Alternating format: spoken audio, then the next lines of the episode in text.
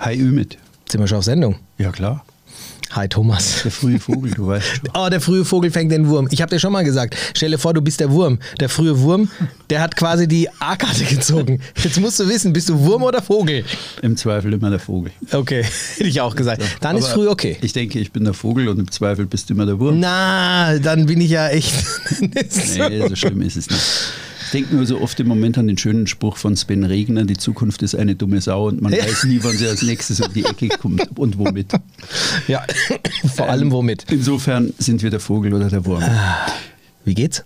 Gut, sehr gut. Ich denke öfter darüber nach, wie Ja. dein, dein, dein Yachtmaster, der, den du ja erfolgreich bestanden hast und worüber wir auch zwei Folgen gemacht haben, die hörenswert sind, wie der jetzt eigentlich so nachwirkt. Ist es dir Nachwirkt. nur präsent oder ist es, sagst du ja, ich Also die gute Nachricht ist, ich habe ihn noch.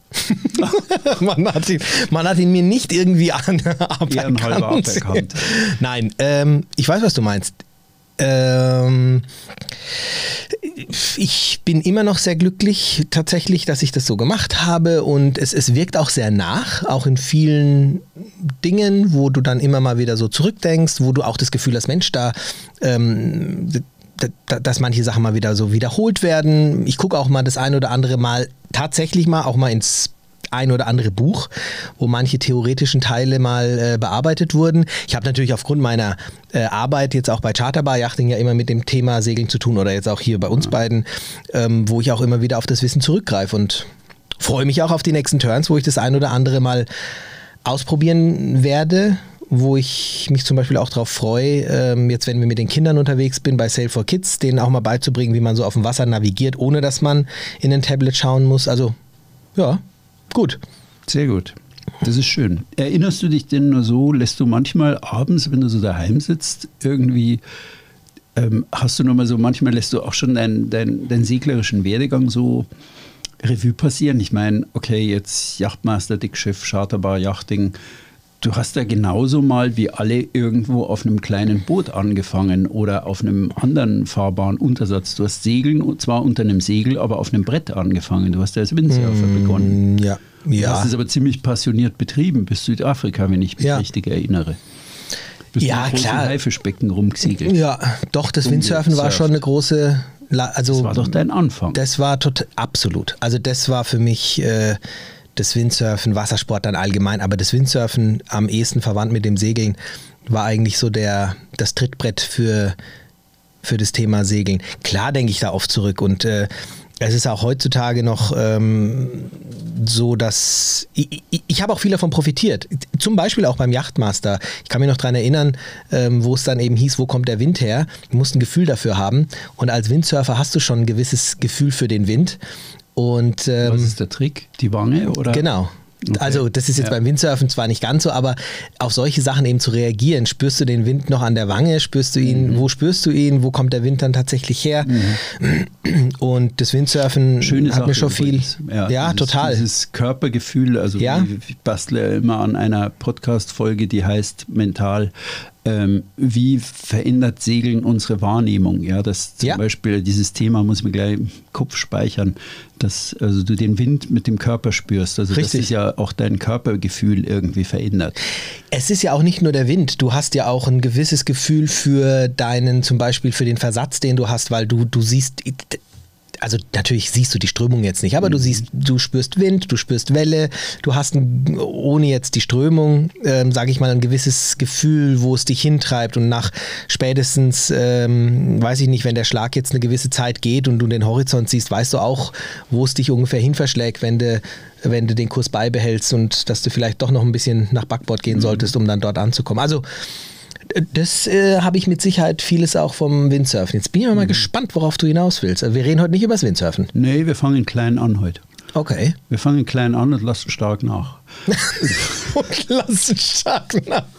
Oh Gott, okay. Ähm, nee, wir fangen klein an, weil ich von einem unserer Hörer, wie immer die letzten Male, mit einem guten Thema versorgt wurde, wo ich mir dachte, da beiße ich ja sofort an, da springe ich drauf. Bin ich gespannt.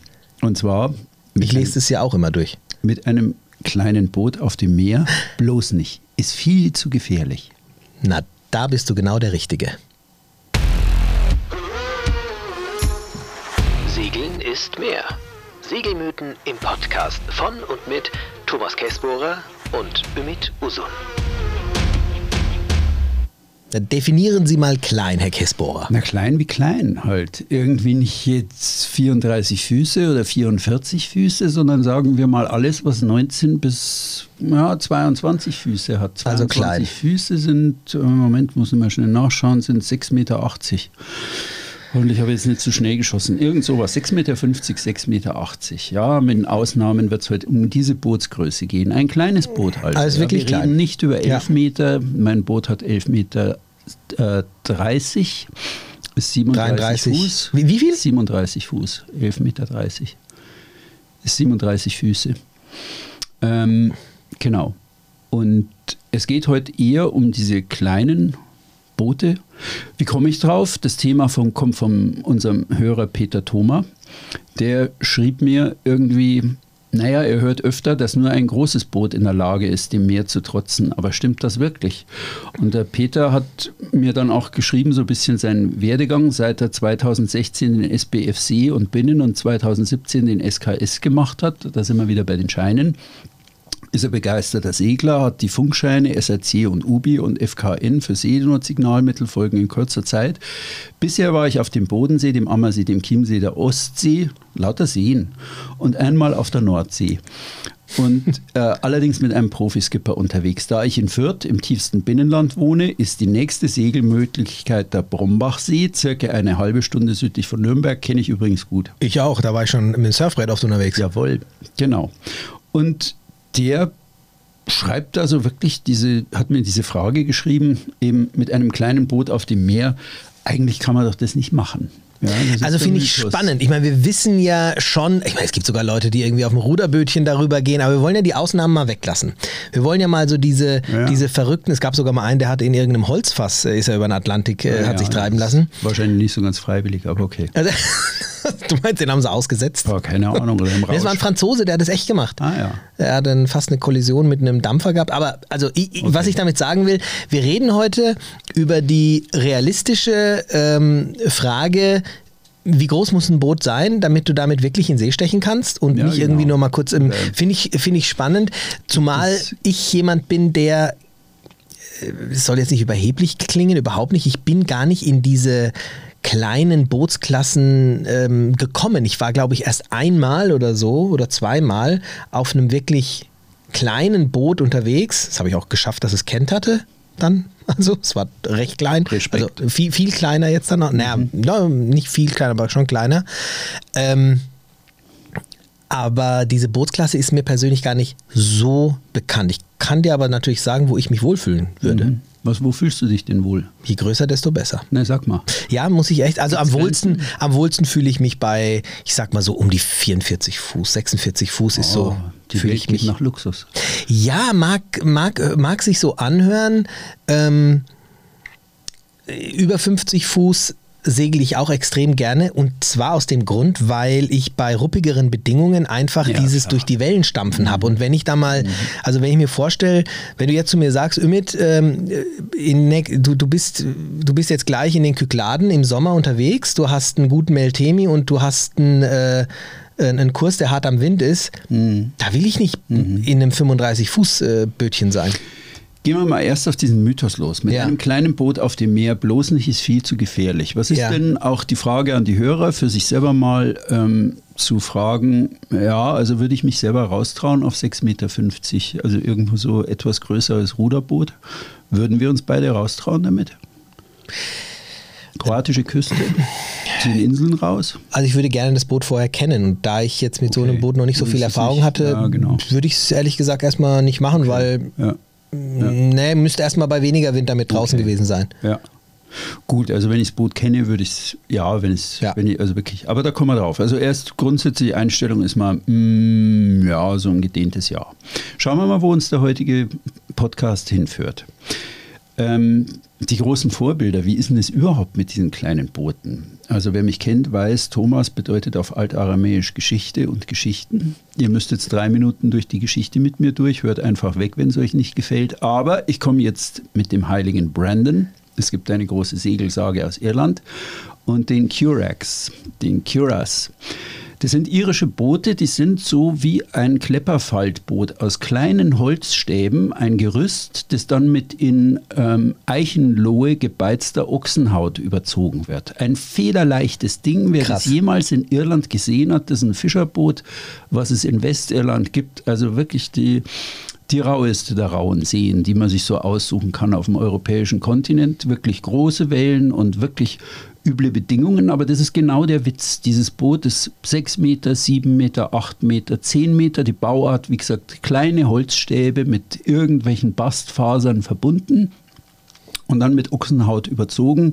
Und ähm, zum Dichten hat man dann nur Schaffett verwendet oder irgendwie so hat es dann auch halt nur irgendwie zum Wann war das? Wann ist es? Und der heilige Brandon ist Ja. angeblich im 8. Jahrhundert, Aha. Also wirklich in der Zeit, bevor die Wikinger nach Irland kamen, mit zufälligerweise zwölf Getreuen, so wie das jedenfalls die Navigatio Brendani, also die Geschichte seiner Seereise. Er hat angeblich Amerika erreicht, weiß aber niemand. Aber das Gerücht, das wurde auch nicht hinterlegt, äh, widerlegt in den 70ern, ist ein britischer Experimentalreisender, ähm, der ist die Sache auf einem Elfmeter Curak nachgesegelt, hat es nachgebaut und hat es tatsächlich geschafft. Mit einem Von Zwischenstopp. Irland aus nach Amerika. nach Amerika. Okay. Und hat also bewiesen, das geht mit so einem leichten Gefährt. Ja. Mhm. Und wir reden wirklich federleicht, das Ding kannst du über den Kopf hochheben. Krass. Und die Fischer fahren heute noch teilweise raus. Also klar wird das jetzt ersetzt durch Alu oder andere Baumaterialien, aber nochmal, die Bauweise ist wirklich Ochsenhaut auf ähm, dünne Spanten gespannt. Und wenn da so ein riesen Wellen daherkommt, dann hebt die einfach dieses Ding oben wie so einen federleichten Korken an und lässt es auf der anderen Seite wieder runter. Also nicht durch 50 Fuß die Welle besiegen und Komfort erzielen, sondern einfach durch Sicherheit, durch Federleichtigkeit. Ja. Und ähm, wenn man dann so drüber nachdenkt, eigentlich, wie viele kleine Boote begegnen einem so, dann stellt man sehr schnell fest, dass eigentlich die Geschichte der Seefahrt vor allem mit den kleinen Booten geschrieben wurde.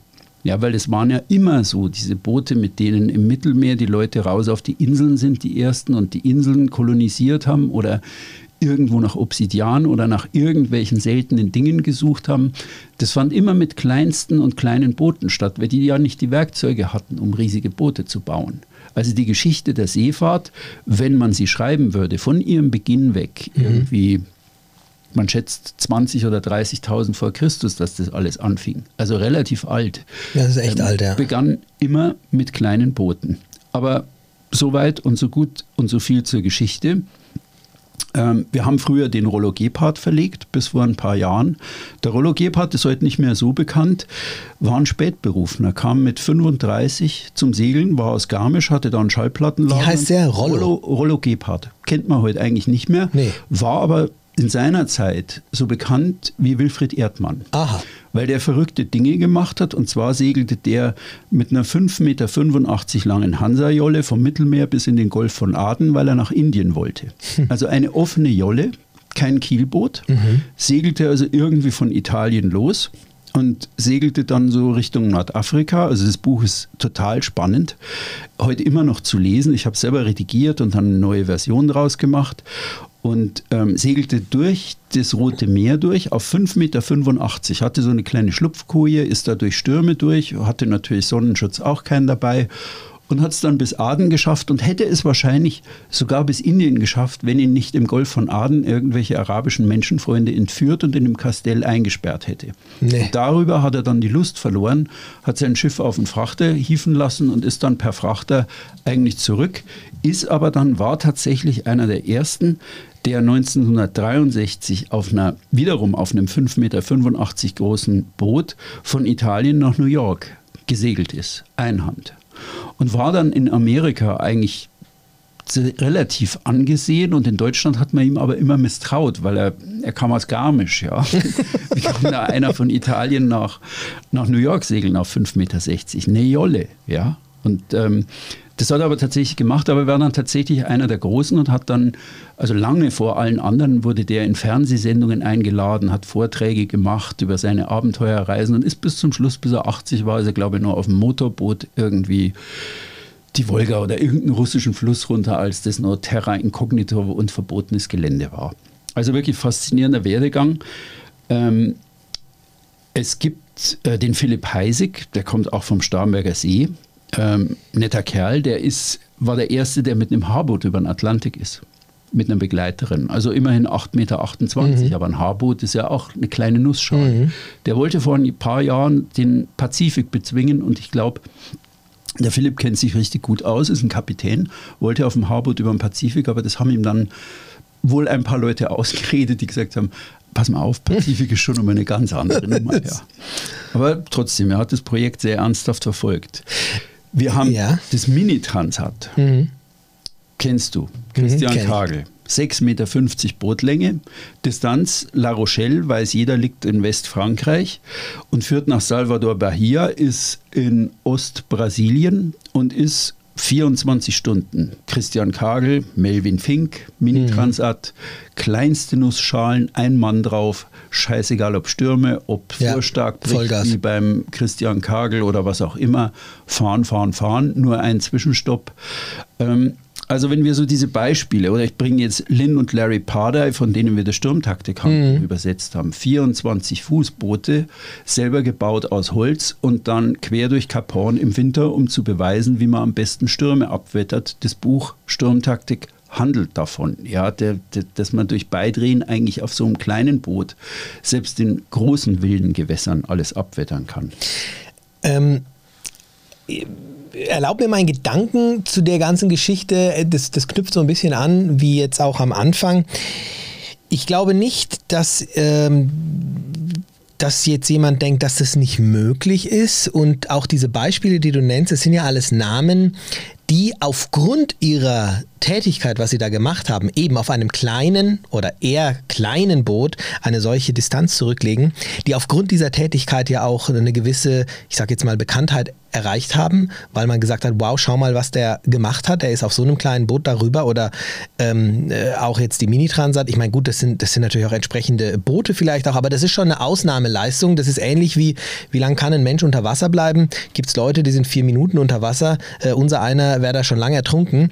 Ähm, aber der Mythos ist, ist für mich doch immer noch sehr spannend und auch für mich auch aktuell noch nicht geklärt. Deswegen freue ich mich jetzt, freue ich mich wirklich auf diese weitere äh, Unterhaltung mit dir. Ähm, wieso ist es so, dass diese Menschen, die das gemacht haben, bekannt sind? Ist es wirklich so eine Ausnahmeleistung mit einem kleinen Boot? Über den Atlantik beispielsweise zu segeln, dass man, wenn man es gemacht hat, irgendwie eine gewisse Bekanntheit sogar erreicht? Oder waren das jetzt nur Beispiele und es gibt noch viel, viel mehr, über die man nicht spricht? Und wie ist es, wenn jetzt jemand mit einem ich sag mal, mit einer 46er oder 50er über den Atlantik fährt, dann ist es ja, ja, klar, mit was willst du sonst drüber fahren, so ungefähr.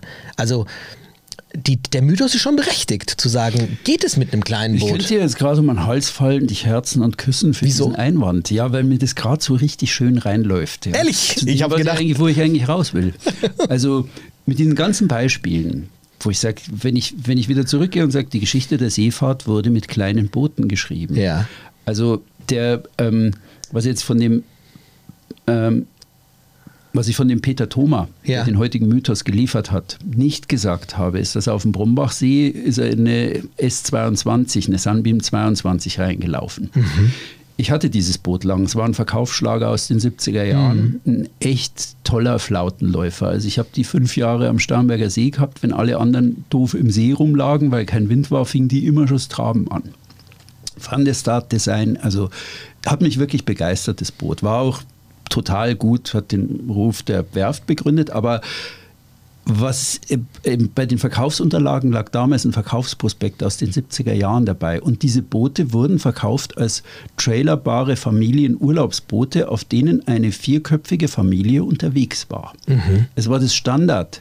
Segelmittel, mit dem viele, viele Familien und heutige Segler wie wir, auf denen die als Kinder eigentlich ihre ersten Segelurlaube verbracht haben. Mhm. Es war Standard, dass man auf einem 24-Fußboot nach Kroatien fährt, an irgendeine Slipbahn das aufschwimmen lässt und dann halt irgendwie da drauf rumfährt und rumsegelt. Fertig.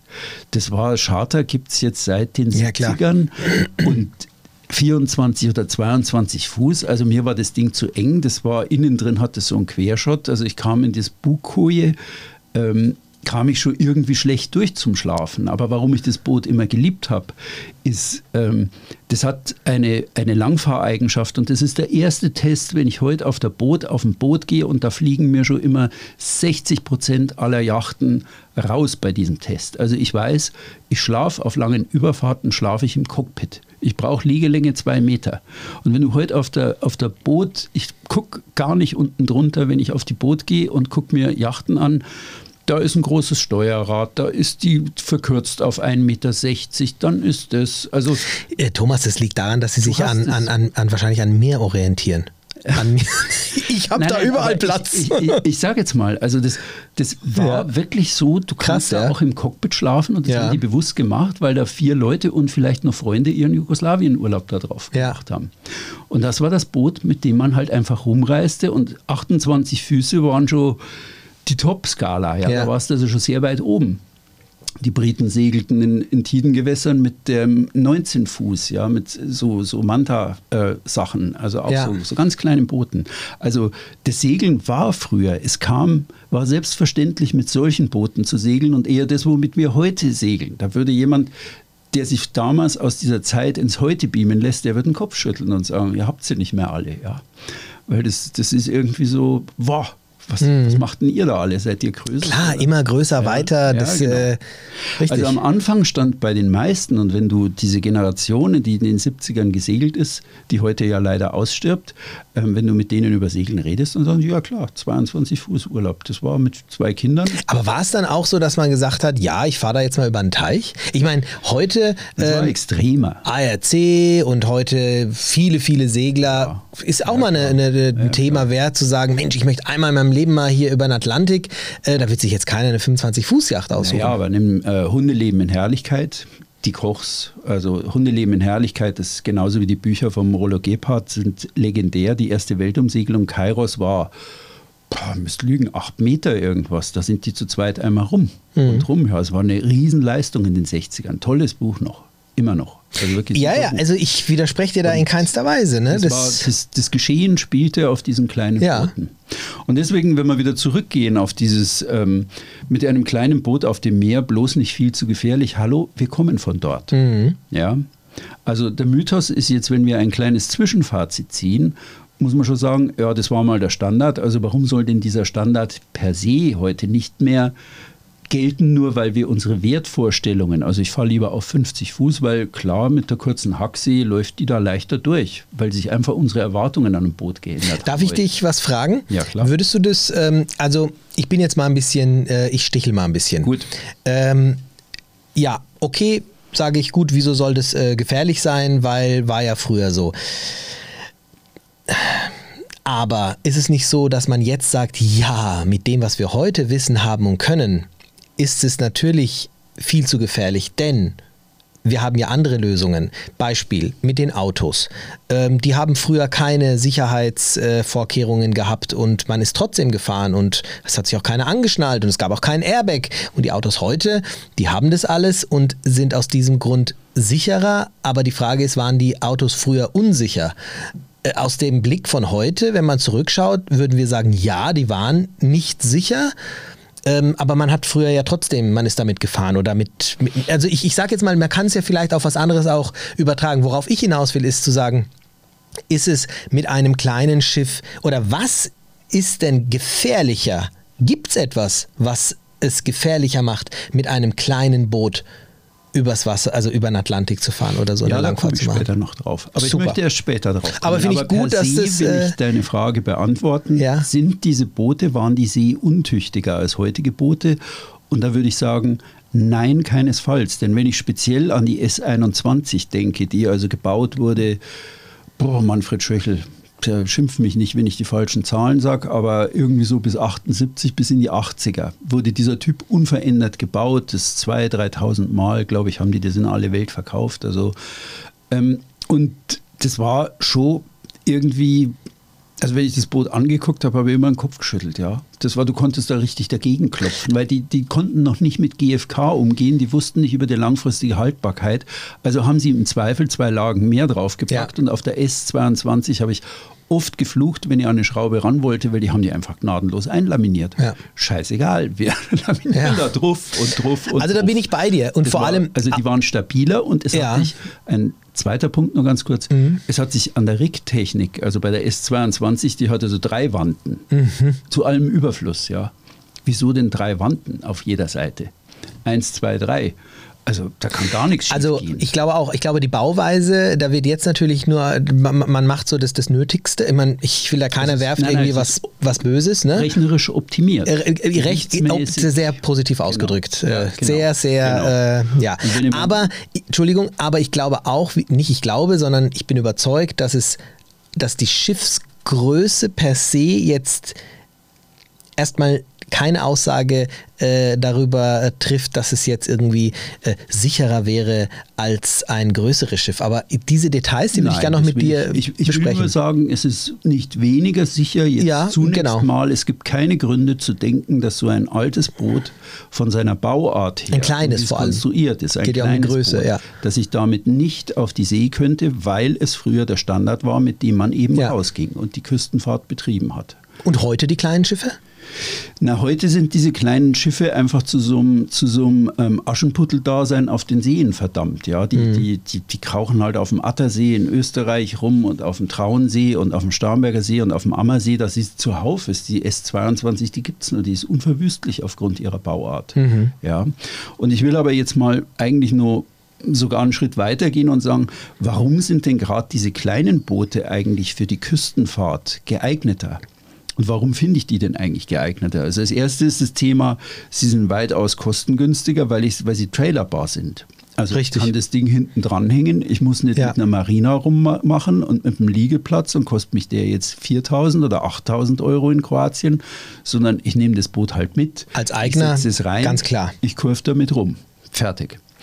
Ich bin mobiler. Heute Kroatien, morgen Elba, war nicht blöd. Und übermorgen, was weiß ich, Korsika. Wieso bist du mit dem Sardinien. kleinen, äh, wieso verstehe ich Weil du nicht? damit rum, du hast das Ding halt hingeschleppt im Urlaub, wo du Ach so, hinfahren wolltest dass mit du, deiner Familie ja, und die drei ja, Kinder ja. auf dem Ja, wenn du das Boot natürlich besitzt selber. Du da, ja, genau. Ja. Also dieses kleine Boot, so wie der Klar, Hörer Peter vom. Brombachsee, der sagt, ich kaufe mir jetzt so einen Anhänger und dann ziehe ich das halt in der Gegend rum und fahre da rum. Ähm, es ist eine sehr einfache und wartungsfreie, schnickschna schnickschnacklose Technik. Statt einem Innenborder hast du einen einfachen Außenborder, den du einfach irgendwie halt dranhängst. Statt Edelstahltanks oder irgendwas heutigen Plastiktanks auf Yachten, die alle naslang irgendwie so bruchempfindlich sind, kaufst du dir einfach einen Kanister, ja. Selbst auf meiner Dela 31 habe ich immer nur zum Duschen, also fürs Brauchwasser, einen großen Kanister mitgeführt. Ich hatte einen 70-Liter-Tank von. Meine Dela war Baujahr, ähm, was war die? Baujahr 83 oder sowas. Wunderschönes Boot, auch gut. 31 Fuß reicht voll, um in die Türkei zu fahren. Ähm, Komfort, hatte ich schon erwähnt, Ausstrecken auf der Cockpitbank. Ja, irgendwie, dass man da draußen mal ruhen kann oder in der Bucht in den Himmel schauen kann oder entspannt liegen kann. Also fehlt mir heute auf anderen Booten. Geringer Tiefgang. In der Ankerbucht, die voll ist, krieche ich mit 60 Zentimeter bis ans Ufer hin, ja, und setze sogar nur in Sand und hüpf rüber. Also finde ich immer irgendwas. Und mein persönlicher Segeltraum, also so wie ich Segeln angefangen habe, das begann aus meiner Begeisterung für die Lagunen im Friaul. Also die Lagune von Grado oder von Venedig, wo ich jetzt am, über Ostern wieder war, ist für mich eine, eine fantastische Landschaft. Habe auch auf Mare Pio einen Post drüber geschrieben und über Venedig. Also das war für mich das Gefährt, um da durch diesen Flachwassergegenden rumzurutschen. Ja. Küstenfahrt, unbegrenzt, kannst ewig fahren. So, aber warum bin ich jetzt eigentlich doch zögerlich irgendwo am Ende und sage, naja, eine Stelle gibt es, über die sollte man allerdings nachdenken, lieber Peter, wenn du dein Boot wirklich nutzen willst. Ich habe mir irgendwann angewöhnt, um mich selber zu trainieren auf meinem kleinen Boot auf dem Starnberger See, ähm, eigentlich rauszugehen bei fünf oder sechs Windstärken. Einfach mal um um das auszuprobieren, wie das ist. Und da ist der Starnberger See, der ist ja 25 Kilometer lang. Ich war weit im Süden und dann konnte man da immer sehr gut hoch bis Starnberg segeln. Und eines schönen Tages bei viel Wind, ich glaube es war Pfingsten, hat es mir einen Mast umkauen. Blang gemacht und plötzlich, weiß gar nicht mehr wie, der knallte neben meiner linken Schulter hinten runter. Ach du lieber Gott. Und rundherum trieben die Segel und ich war da gerade so vorm Undosa, ja, also so der, der Schickimicki-Höhepunkt der Frühe in Starnberg. Okay, Trottel verliert Mast. Oh Gott. Ungefähr so. Bei fünf bis sechs. Wind ist ja da immer böig, wenn's, oder oft Ja. böig, wenn es ihn hat. Da wird mein, mein Klem- Kladderadatsch aufgesammelt, alles so Oh festgebenzelt, alle Leinen rein, habe meinen Außenborder angeworfen und bin da öttel, öttel, öttel über drei Stunden wieder in die Südseite des Sees runter.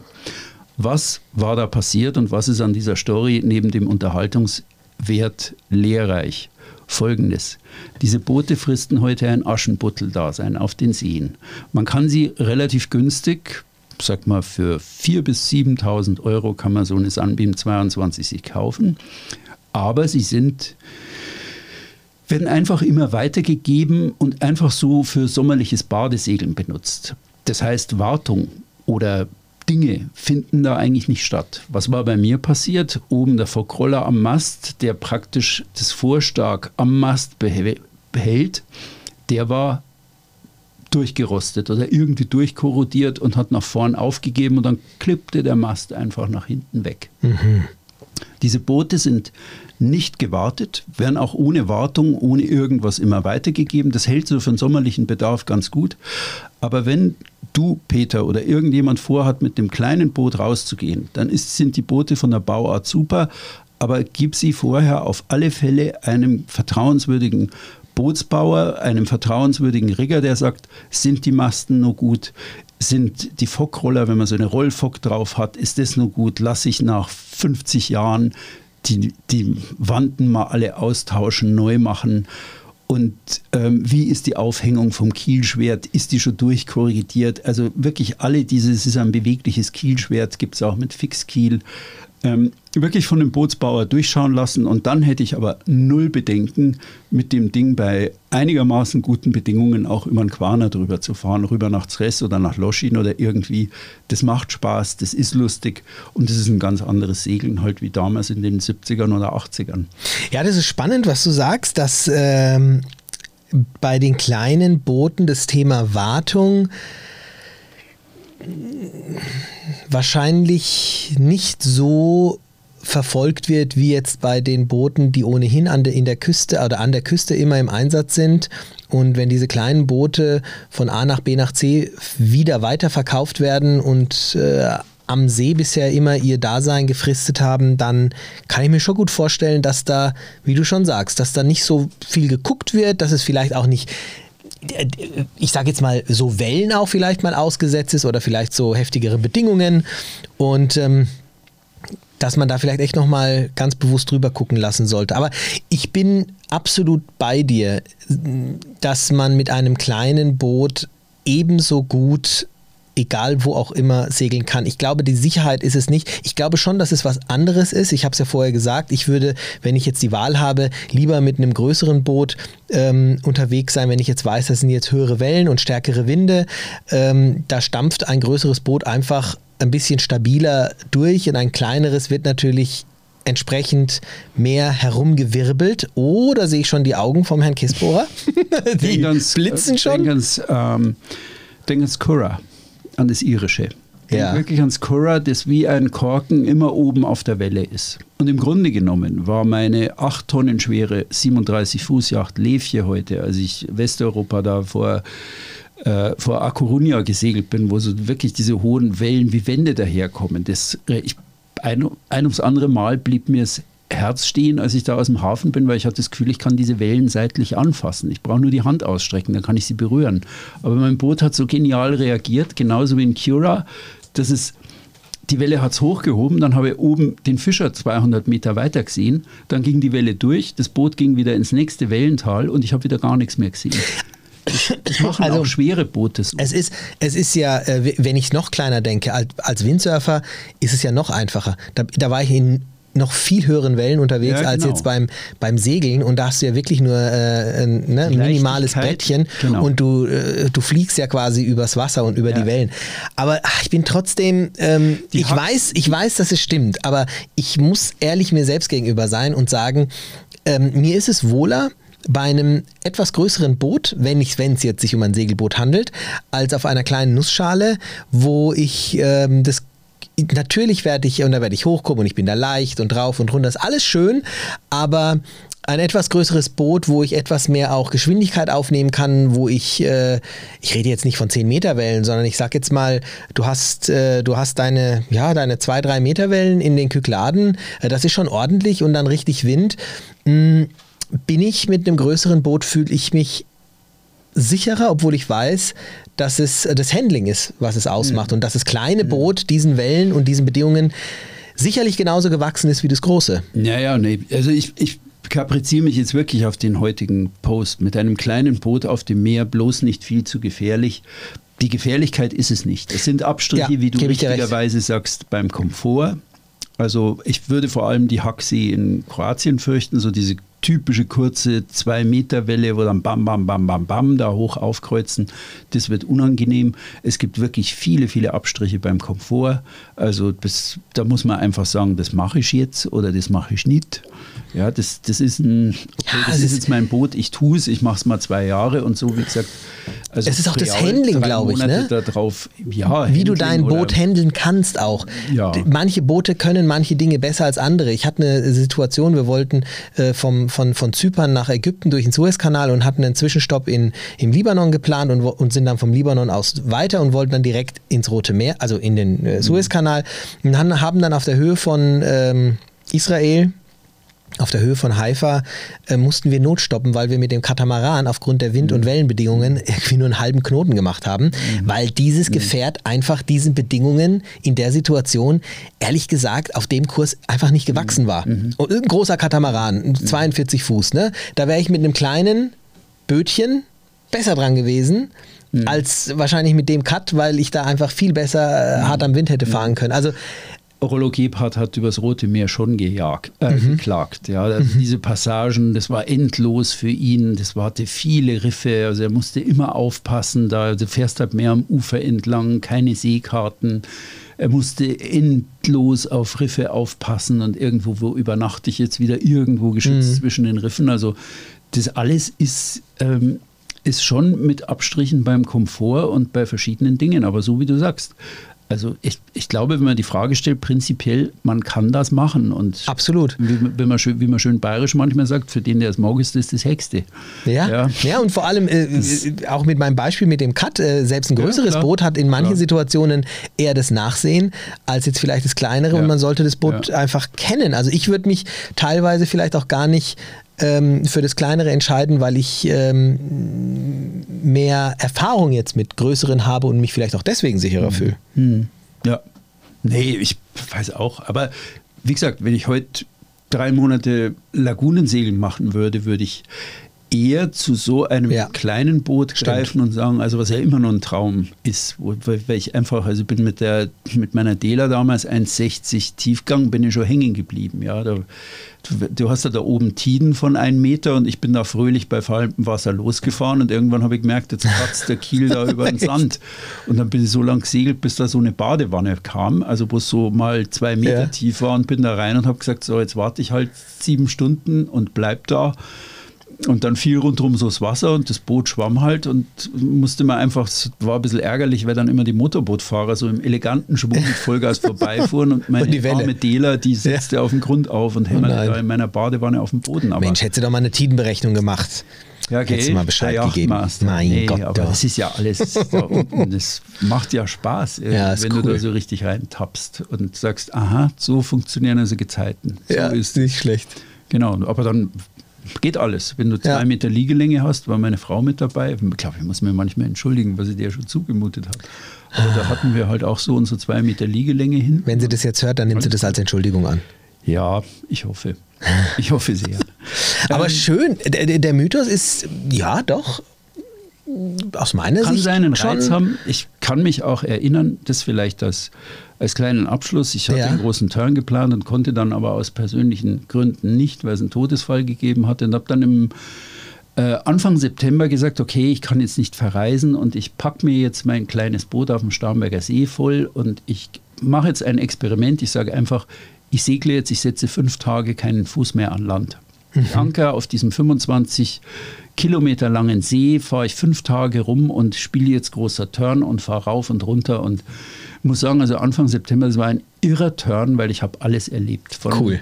nachts Starkwindböen mit auflandigem Wind bis äh, Gewitter bis Kälte, ja, Nee. so Kältesturz irgendwie, wo du deinen Hauch in der Nacht gesehen hast, weil es das erste Mal richtig kalt wurde. Also man kann auch auf einem kleinen Schiff den großen Turn simulieren und kann da einen Heidenspaß und auch Riesenherausforderungen begegnen. Und irgendwann fühlst du dich auf diesem kleinen Schiff, selbst auf dem kleinen See, der fordert dich genauso wie das große Meer. Da gibt es nichts. Ich glaube, das ist ein, ein total cooler. Ähm, das ist eigentlich ist das die Essenz. Das ist das ist das Fazit, dass du, wenn du mit deinem mit dem Boot, egal wie groß es ist, eine gewisse Einheit hast und ähm, dein Boot kennst und weißt, wie es zu handeln ist, dann spielt es auch keine Rolle, weil dann bist du in den entsprechenden Bedingungen einfach auch gewappnet, weil das Boot selbst wird jetzt nur, weil es jetzt auf dem Meer ist und nicht auf dem See, nicht irgendwie dem Untergang geweiht sein oder, oder es ist nicht so, dass es irgendwie schlechter dasteht. Solange du weißt, wie es zu handeln und zu fahren ist, klar erleichtert ein größeres Boot manche Situationen vielleicht. Du hast manche Situationen oder manche äh, Wind- und Wellenverhältnisse haben wir beide angesprochen, wo du mit einem größeren Boot einfach ein bisschen äh, angenehmer vielleicht durchkommst. Aber das hat nichts damit zu tun, dass es andere gefährlicher wäre. Ähm, vielleicht ruppelt es einfach ein bisschen mehr, vielleicht spürst du es einfach ein bisschen mehr, aber Ich würde halt nur, das fällt mir auch nur auf. So ist es. Ich würde vielleicht nur, ja, dass, dass das Ablaufrohr in der Pflicht hat. Also Rollo Gebhardt musste immer mit der Teetasse auslöffeln. Ja, wenn das hinten vollgelaufen ist. Und die S22 Ja. hat aber schon Schläuche, dass das Cockpit äh, gelänzt wird. Also, dass das, wenn, wenn da ja mal eine Welle reinkommt, dass das sofort abläuft nach unten. Also, auf sowas würde ich schon achten, weil das ist nervig, wenn die da zweimal eine Welle einsteigt und du hockst da in einem nassen Schlafsack Boah, nee. Gebhardt für Tage. Das Ähm, will ich ja auch nicht. Das ist nicht lustig. Ah, ich Also bleib das- wieder, ich bleibe auf meiner 50er. Ach ja, Also gut. jedem Tierchen sein Pläsier. Ja, ach ja, ja die, der kleine Mann braucht das große Boot. Du weißt, wie es ist, Thomas. Ich wollte es nicht aussprechen. Es ist alles gut. ich, ich hätte Platz auf deinem Boot, liebe aber dich auch so. das ist schön. Das Okay. ist schön. Ihr schreibt uns bitte, wie euch diese Folge gefallen hat. Das würde mich sehr, sehr interessieren, ob wir, man lebt ja immer ein bisschen in der Sorge, ob man auch gründlich genug recherchiert hat. Ja, und was euch vielleicht- genau, was, Äh, was ihr erlebt habt, vielleicht seid ihr mit einem kleinen Boot schon Genau. unterwegs gewesen und äh, vielleicht auch schon längere Turns gemacht. Wir freuen uns auf eure Geschichten und lesen da ein bisschen drüber. Schreibt uns gern auch auf YouTube, da sind ja auch unsere Posts jetzt drauf. Also nicht, dass ihr uns da eine Stunde jetzt anschauen müsst, um Himmels Willen, nein, aber ich finde die äh, Kommentarfunktion bei YouTube einfach, ja, mei, Ja, das stimmt. ihr hört uns meistens beim Autofahren oder beim Stimmt. Joggen oder beim Rasenmähen oder wir kriegen ja so viele Zuschriften, was ihr alles macht dabei. Aber auf YouTube kann man schön kommentieren, das Genau, stimmt. YouTube und hast du schön. gesehen, dass es auf YouTube jetzt sogar ähm, die Rubrik Podcasts gibt? Also das heißt, ähm, Ah. da wird also auf YouTube sich vielleicht doch so immer mehr tun, was das Thema Kommentarfunktion. Äh, Also genau das Gleiche, nur es gibt die Rubrik. Ja. Also wenn man da nach Podcasts Ja. sucht, dann Ja, also wer Lust hat, Ja. in die Diskussion einzusteigen, also da habe ich das Gefühl, da, da läuft mehr so diskussionsmäßig ein bisschen, aber es ist ein zartes Pflänzchen. Wir freuen uns jedenfalls, wenn ihr euch meldet und wenn ihr uns einen Daumen schickt oder so nach unten oder was auch Der immer. nach oben ist immer schöner natürlich. Ja, klar. Aber so wie es halt ist. Genau. Macht's gut. Bis nächste Woche. Bleibt uns gewogen. Bis bald. Ciao, ciao. Ciao, ciao. Bis Servus. dann.